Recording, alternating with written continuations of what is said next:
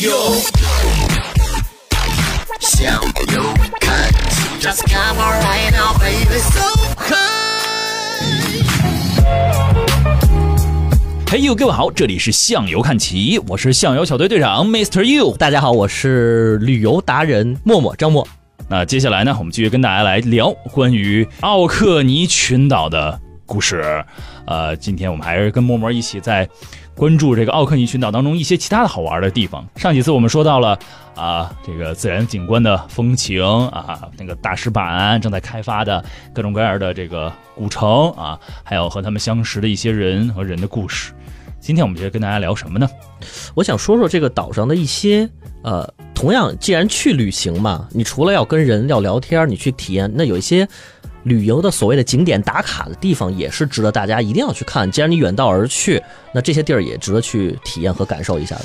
哎，我真的不知道会有什么人会选择去这个这个群岛去玩，我这脑中没有没有办法来 来想到说什么样的人会像张默这样，就是选择到这个地方去玩。要不然就是对这地儿特了特了解，要么就是全世界都走过了，没事儿没事儿干，想去探索一点新的目的地。我就是后者嘛。南极去过了吗？南极去过了吗？我就问你，是吧？没有去过，你还说你去过全世界很多地方，但也是哈，就是因为不一样，所以有趣好玩儿。对，啊所以就是我觉得旅行的意义就在于说，如果你能查到很多的攻略，呃，好处在于说你可能就能按照前人的路去走就好了。嗯但是反过来就是人家都去过了，嗯，而奥克尼这个地方，如果大家可以上网去通过呃各个旅游平台去搜，对于它的介绍，至少在啊、呃中国人旅行的范围内，真的是不是很多。嗯后来我跟当地人聊天，他们也说，真的可能也就有一些可能在英国当地留学的留学生，甚至只是在苏格兰留学的留学生，可能才会有机会去到。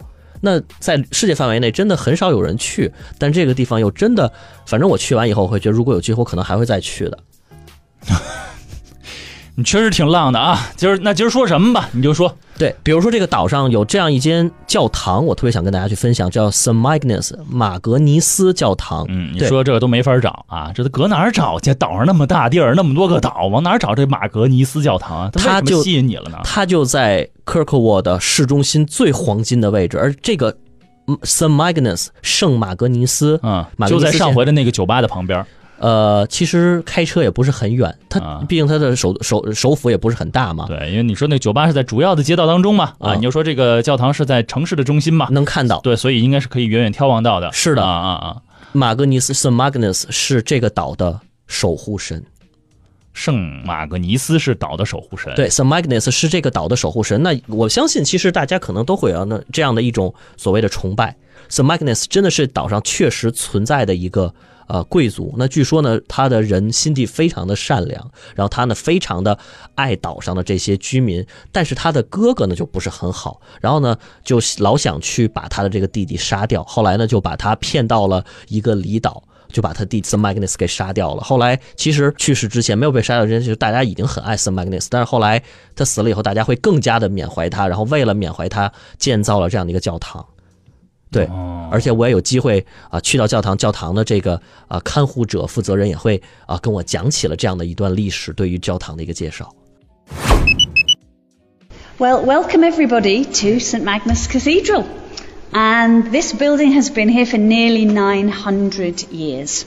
It was started in the year 1137 and it was built to house the shrine of our local saint, St Magnus. And on this spot for hundreds and hundreds of years, pilgrims would have come to, to pray at the shrine of St Magnus. Nowadays, it's a parish church, so local people use it for worship, but any Christian denomination can, can use it.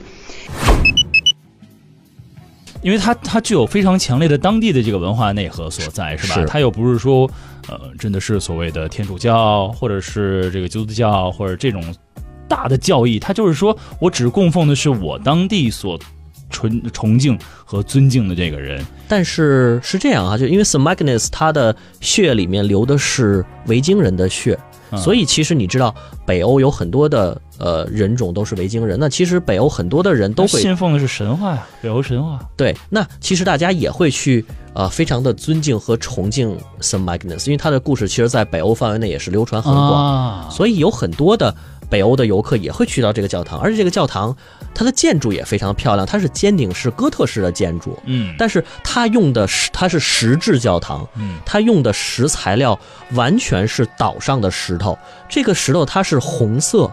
有点就是里面有红和黄的元素，所以你知道，当太阳洒在这个教堂上，是那种有点金色，里面透着橙红色，非常的好看。所以这个教堂本身它的建筑感觉呢是那种哥特式的欧式建筑，但是它的颜色不像我们熟悉的，比如像德国的那些教堂啊，黑黑的，对，黑黑的，它是那种暖色的感觉。哦，这个很有意思啊，因为在整个城市当中，如果它是这一个独特的色彩的话，那么会非常的亮眼啊，因为你走到哪里可能会看到这个城市嗯街道上这边是灰的，对那边是黑的，是啊，就是要么就是白的，反正就永远就是几个色彩吧。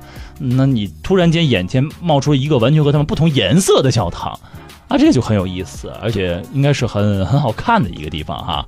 看看照片吧，好对吧，？没问题。啊，来看看照片，这个叫做什么圣马格尼斯 St. Magnus，对，圣马格尼斯教堂啊，究竟长得是什么样啊？是多漂亮？是不是未来你们想去打卡的地方？向游看齐微信公众账号直接搜“向游看齐”就可以啊，回复关键词“没看过”，是吧？这就是没看过呀是啊！这包括我相信默默走了这么多国家，到看了这么多教堂，包括我也看了这么多教堂，脑中的颜色就是黑的、白的啊，在越南那边有一粉的，啊，这到到到头了。就我在脑中教堂也就这几个色儿啊，有的可能有那种特别鲜艳的明黄色的教堂，但是也不会有明黄色的教堂呢？在我在悉尼的时候看到的那个圣呃史密斯大教堂，它是那种明黄色的，哦，这个还不是那种亮明黄色的，不就是是橙色的，是吧？对，，它是红红里，就是它以红色为主，但是里面有一点那它就是个红色的教堂呗。偏红色，然后有点黄色的元素在。你这个 形容真的，你是你回去看看三原色，你再回来说话吧。红色加黄色那是什么色？那是绿的好吗？